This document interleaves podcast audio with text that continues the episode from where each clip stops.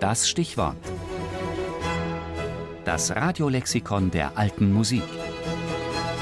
Jeden Sonntag im Tafelkonfekt. Mixolydisch, mittelalterliche Kirchentonart.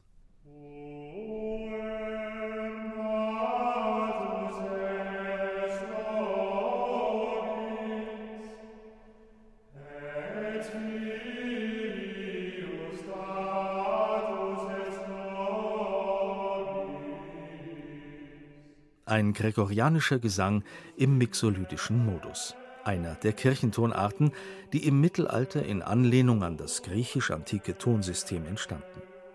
Jeder dieser Modi ist ganz individuell charakterisiert, durch bestimmte Intervallkonstellationen oder durch die Art, wie der Grundton oder die Finalis erreicht wird. Hier ist die mixolydische Tonleiter, der Stoff, aus dem das Mixolydische gemacht ist.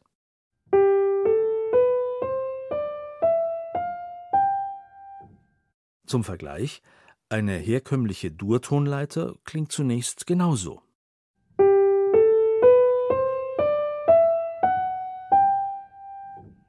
Der Unterschied liegt im siebten Ton. In G-Dur ist er ein Fis.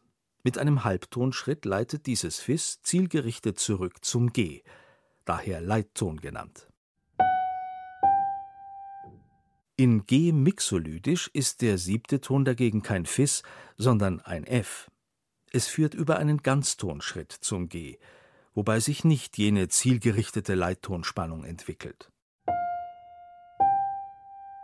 Eingearbeitet in einen vierstimmigen Satz werden die Unterschiede noch deutlicher.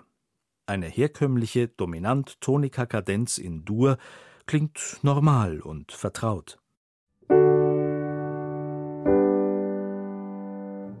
Ein sogenannter mixolydischer Schluss hat dagegen etwas Fremdartiges und Archaisches.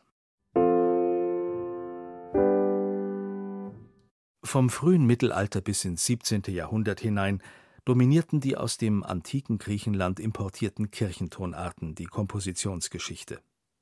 Johannes Ockeghem komponierte sogar eine Messe, die in allen vier Hauptkirchentonarten gesungen werden kann, auch in Mixolydisch.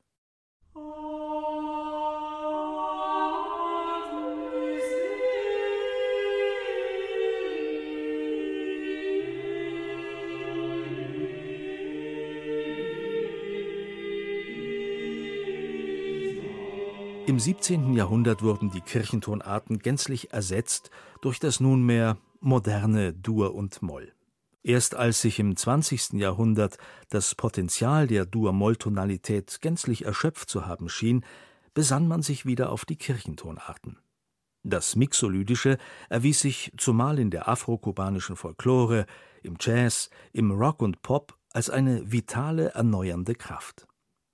Der Beatles-Song Norwegian Wood beispielsweise verdankt seinen besonderen Charakter nicht zuletzt der mixolydischen Tonalität.